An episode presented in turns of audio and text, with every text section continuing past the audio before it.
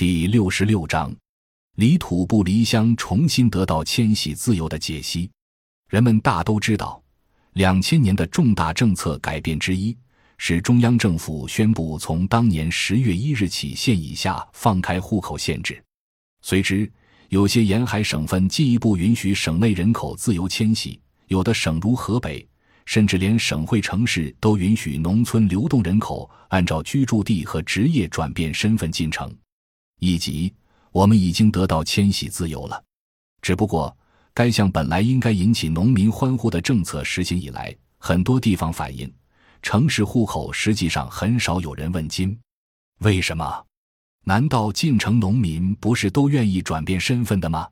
面对这种现实，建议我们的经济理论界进一步思考，在这黄钟晦气、瓦釜雷鸣的近十年里，有哪些认识误区？如果认真地。客观的看改革开放二十四年以来的政策演进过程，可能有助于我们深入认识人口迁移的问题。首先是理论界的误区。乡镇企业在二十世纪八十年代中期大发展的时候，政府的应对政策是强调离土不离乡，进厂不进城。当时很多人对这样的政策和乡镇企业的分散布局就提出了强烈批评。要求乡镇企业集中，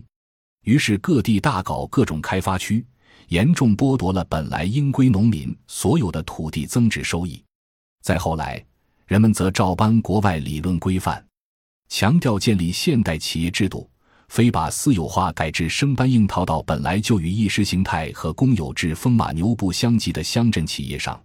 其实，从根本制度上限制了农民作为真实投资主体分享农村工业化资本收益的机会，搞到今天，农民真苦，农村真穷，农业真危险，成为三农问题的真实写照。理论界突然找不到屁股来打，不知道他们是否愿意在批判决策失误的时候，把自己的错误也捎带上。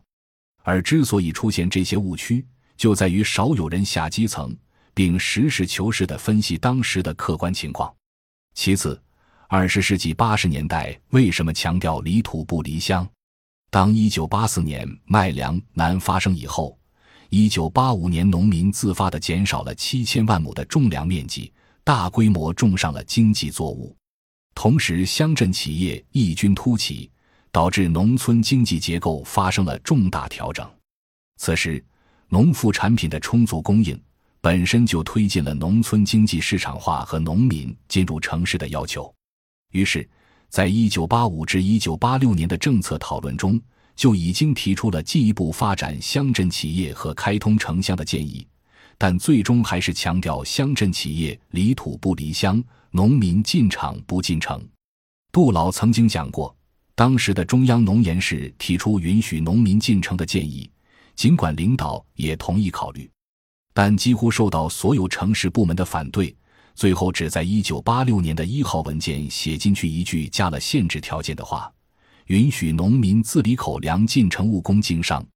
因为那个时候城里确实是用财政补贴来维持城市人口的全部社会保障，城里人生老病死有依靠，这使得城市人群基本构成了能够稳定社会的中产阶级。因此。社会上的刑事发案率也非常低，任何人都怕犯的错误，因为他的全套保障都在单位，而当时单位的收支又几乎全部由国家财政负责。客观地说，尽管政府维持的只是低水平的保障，但仍然基本能够保证社会安定。而乡镇企业在创办期间根本离不开农村，其制度本来就不应该等同于一般城市中小企业，因为。当时的基本原材料和主要工业品完全在国家计划控制下，除了依托农村资源开发之外，乡镇企业只能以土地和劳动力换取那些被纳入计划分配体系的城市企业转移的初加工或粗加工。无论后来怎样发展，其资本积累也只能来源于土地和当地资源的资本化。以及劳动力的剩余价值，so 下划线 a 下划线三下划线 g 下划线 z 下划线一九九八年，人口大规模流动，重新得到迁徙自由的历程。一为什么打工潮起于一九九二年？一九九二年以后，中国突然出现前所未有的打工潮。当年就有大约四千多万农民工流入沿海和城市去打工，此后外出打工农民越来越多。一九九三至一九九四年增加到六千万，到一九九五至一九九六年曾经达到约八千万。这主要是因为一九八九至一九九一年农产品的全面卖难，导致了一九九二年的粮食市场几乎全面放开。于是，农民进城既没有必要带粮票，也不必再自理口粮，因此，只要有城乡之间的收入差别，当然就有农村人口向城市的流动。首先看劳动力的需求变化。一九九二年，邓小平南方讲话以后，中国经济进入高涨时期，对劳动力的需求，特别是对粗工的需求大幅度增加。一九九二年经济高涨，是以沿海开发区建设为主要动力的。而开发区建设要求三通一平、七通一平，需求大量粗工去挖土方、盖楼房、修马路、修建电力、电信和排水的各种渠道。这种客观变化形成了对劳动力的市场需求，带动了劳动力大规模的流动，同时也引起了各地政府的政策调整。此外，这和二十世纪九十年代初期第二次出现的农产品卖难有很大关系。全国自上而下贯彻家庭承包制的1984年，发生了卖粮难，引起二十世纪八十年代中期农业结构调整，农产品全面增产，这又导致八十年代国民经济出现黄金增长。同期在城市，1988年的价格闯关改革，造成在物资相对短缺条件下的物价大幅度上涨。政府随即实行宏观紧缩政策，导致城市需求下降，于是农、林、牧、副、鱼等大宗的农产品在二十世纪九十年代初普遍卖难。据当时中国社科院农村所的统计，一九九一年十几种主要农产品需求弹性大于一的只有一两种，其他大部分需求弹性都在一以下。在那种情况下。其实恰恰是农产品的充分供应和食品价格下降，就把城市财政补贴的食品保障的体系打破了。加之一九九一年苏联作为国家的全面解体，给了中国深刻的教训。于是到一九九二年初，全国大概只有二十几个县粮食还没放开，猪肉、粮食、油料、棉花等大宗农产品基本放开，副食品随之也放开了。粮票和各种票证也都逐渐取消了，没有了粮食和副食品票证供应这个限制条件。一九八六年一号文件提到的允许农民自理口粮进城务工经商政策也就没有实际意义了。可见，一方面是没有口粮限制，没有副食品供应的限制；另一方面是农民在农产品卖难的情况下，不得不追求非农收入。这才有了农民外出打工导致的劳动力大规模流动，因此，是宏观条件的变化导致了农村劳动力自发的市场化这种制度改变。二、加速城市化和允许农民自由迁徙的政策为什么提出后又暂停？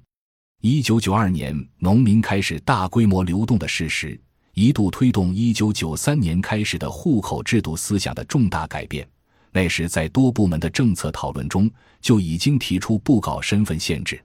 在一九九四年，公安部的户籍制度改革文件草稿已经写出来了，其基本精神就是改变管理原则，按照职业和居住地来建立户籍管理制度。但为什么那时没有最终变成政府的文件？是因为一九九四年以后宏观环境变化，由于一九九四至一九九五年再次发生通胀。到一九九六年的物价指数高达约百分之二十四，并且一九九五至一九九七年期间，政府再次采用传统手段进行了宏观治理整顿。本来已经起草的户籍制度改革文件被暂时搁置，自由迁徙才重新成为问题。具体情况是，一九九四年年底这个文件的草稿出来以后，在征求各部委和各地意见的时候，又出现很多难以协调的现实问题。可以大致归纳为以下三个方面：第一，大城市显然不能完全实行放开户籍政策；当时有些大都市为了应对这个文件，甚至提出每一个户口迁移至少要增加几十万元财政开支，而且近郊、远校、城区的户口分别差多少万元。这个费用大致等于每个市民享受的公共物品和政府补贴的总额。后来，世界银行曾经测算出城乡差别的修正系数为零点七至零点七二。其他不同规模的城市也有不同的卖户口价格。各地政府应对性的地方收费政策已纷纷出台了。对这类差别很大的地方政策，是否应该承认？如果承认，该怎样规范？第二。农民进入城市是否必须放弃在农村的土地权益？理论上，农民不能在城乡都占有生产资料，事实上却是农民的承包土地只是最低生活保障。如果农民进城必须退了土地，是否能够在城市享受政府提供的社保？如果要让社保覆盖所有进城农民，各级财政要增加多少开支？第三。随着流动人口的增加，出现了新问题。逐年增加的社会犯罪中，流动人口犯罪的比重相当大。从一九九四年的统计材料看，百分之七十新增刑事犯罪来源于流动人口犯罪。因此，应该搞小城镇大战略，还是应该像其他发展中国家那样，允许流动人口自由地向大城市集中？三从宏观政策上看，二十世纪九十年代的问题和二十世纪八十年代的问题不一样。首先是宏观制度出现了重大改变。从一九九四年开始提出分税制改革以后，各个地方都有自己明确的财政自主权，对不同税种的征收和分成的权利，这和过去一九八三年提出的财政分级承包有重大差别。一九九四年，人们讨论分税制改革到底意味着什么。在当时就有人指出，既然分税制是联邦制的财税基础，那接下来就得改变中国的集中制政治体制。东、中、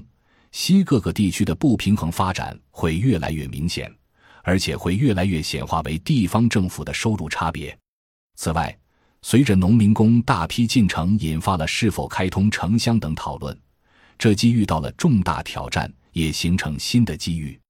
因为二十世纪九十年代后期加快国有企业改革的同时，出现了大量职工下岗或者失业，这导致一些城市政府出台限制农民进城就业的文件。而在同期，也是因为政府财政在赤字不断增加的条件下，无力承受过去那种补贴负担。于是开始进行就业和社会保障制度改革、医疗卫生体制改革等，这一系列相关改革不仅有利于人口自由迁徙，而且反过来也影响着城市化问题的政策讨论。只是这时候的讨论不再是理论上的国民待遇或是权利上是否平等的问题，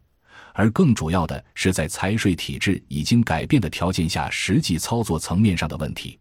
由于相关问题复杂。所以，一九九五年，国家十一个部委联合提出小城镇建设的政策框架。联合国开发计划署 （UNDP） 和福特基金会也投资支持小城镇改革发展的试点项目。此时，各部委都进行不同内容的改革试点。例如，公安部就提出先选择大概一百个城镇搞户籍改革试点。四本来就没有人明确反对开通城乡。上文引述八十年代时的政策提法，当时就没有人明确反对开通城乡，也没有谁反对应该让农民自由进城，而是各部门提出的实际问题，中央政府的决策者解决不了。人们提出的问题是：农村人口进来以后，教育经费谁开支？道路、交通这些增加的开支谁负责？如果公共物品都是财政开支，其经营也是政府补贴的。如果城市人的粮米油肉菜蛋都是补贴的，新增人口需要增加的开支和补贴从何而来？这些实际问题提出以后，尽管中央农研时提出的建议在八十年代还具有显著的政治正确，但也解决不了这些现实问题。所以，开通城乡这种理念退下来，变成文件中能够对应解决实际问题的一句话。综上所述。是一九八九至一九九一年农产品的卖难，迫使一九九二年的农产品市场进一步放开，导致了1993年的户口制度改革的指导思想发生重大改变。后来，随着20世纪90年代宏观条件变化，财政终于保不起城市补贴了，影响开通城乡的体制问题也越来越少了，才有现在的户籍改革的重大突破。可见，微观制度上的变化过程和宏观形势的变化过程基本上应该是一致的。感谢您的收听，本集已经播讲完毕。喜欢请订阅专辑，关注主播主页，更多精彩内容等着你。